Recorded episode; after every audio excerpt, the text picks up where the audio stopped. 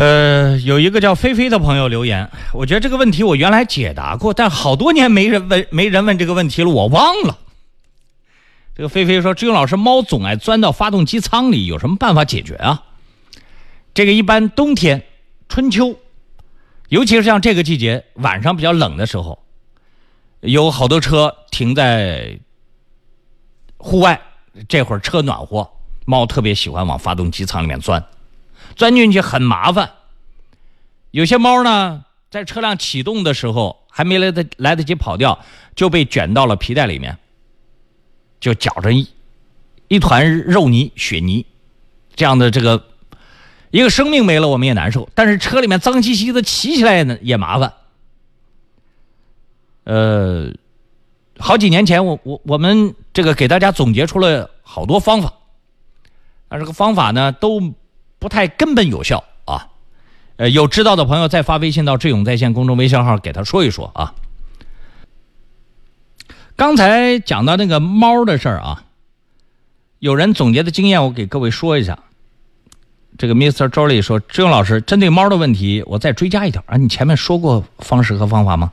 我把你前面那条也找出来说一说。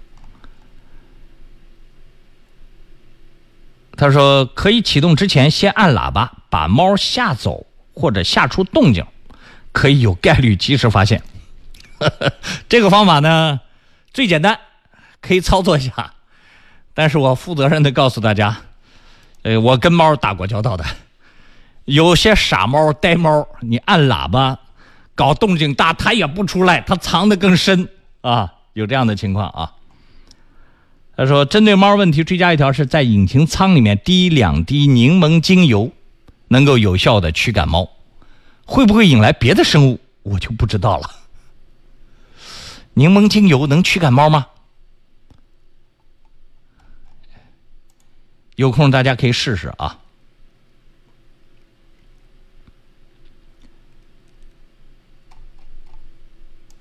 我再来看看车友的问题。